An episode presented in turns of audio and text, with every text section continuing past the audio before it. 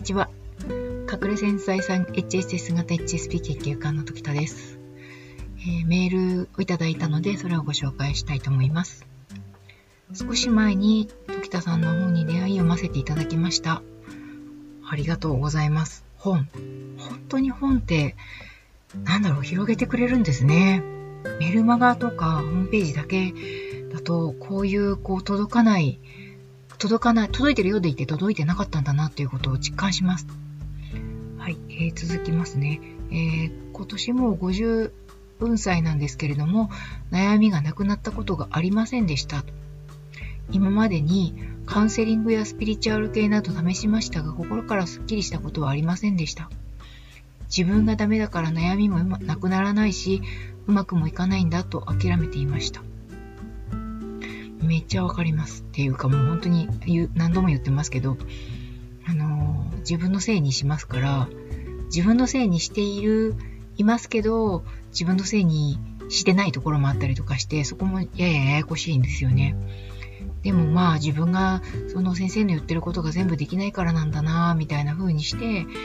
うーん、あと、しゃかりきになってやってしまったりとかしますね。えっと、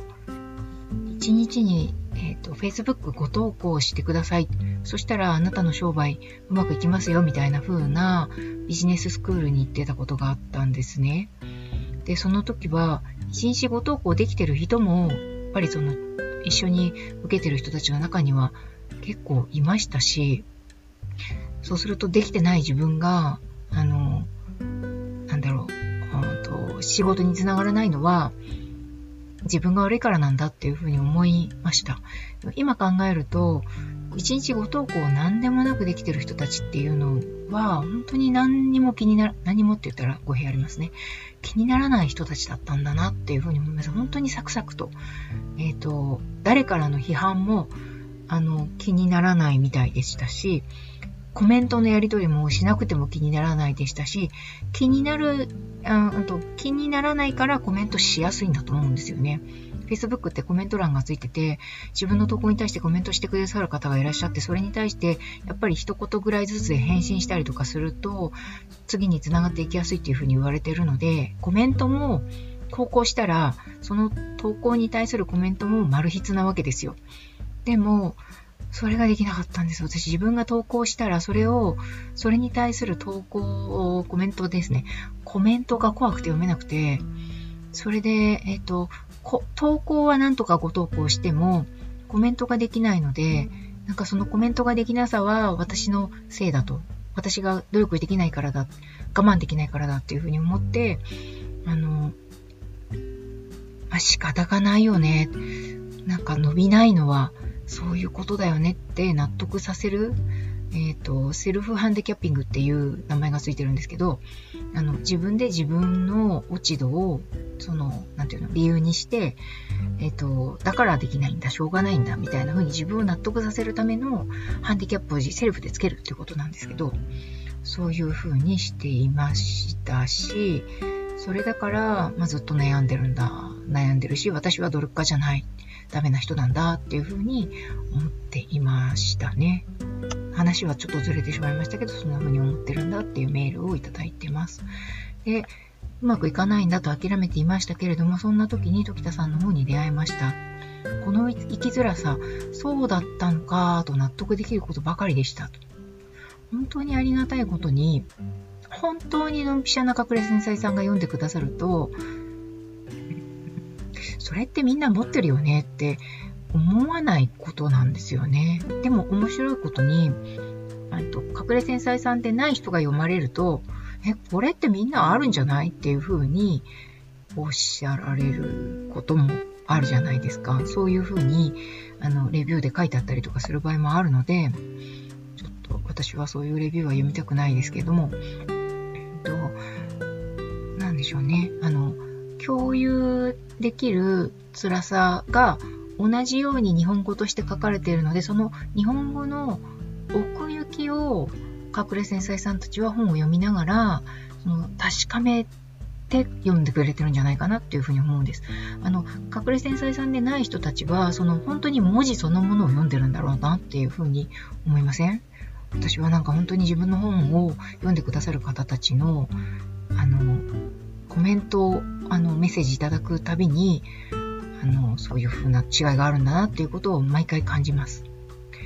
さて、えっ、ー、と、メール、メールマガへの返信でいただいたのは、うんとね、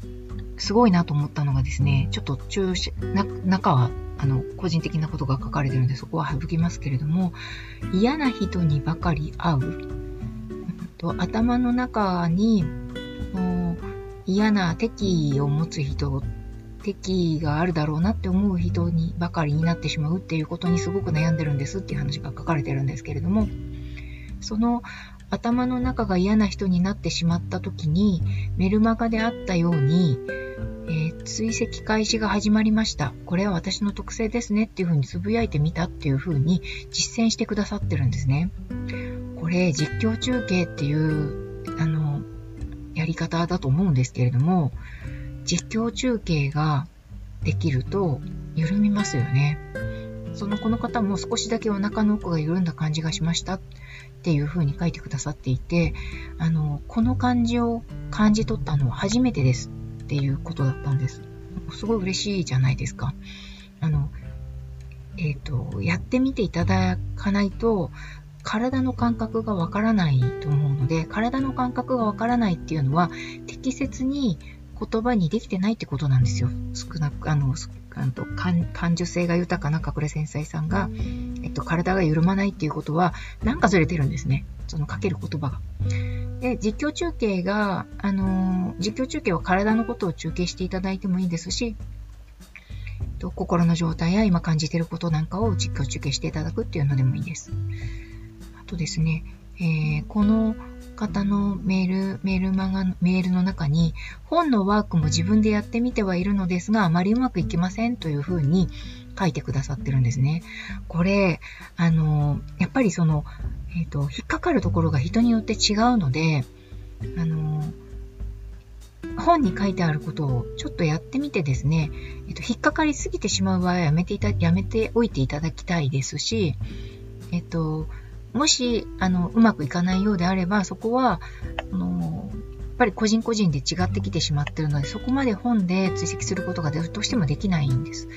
なので、あの、表層的なというか、最大公約数的なところをワークにして、あの、お出ししてるようなところがあるので、そういう方は本当に申し訳ないんですけれども、カウンセリングを受けていただければなというふうに思います。はい。じゃあ今日のところはこの辺で、えー、終わりにしようかなというふうに思います。では、ありがとうございました。さようなら。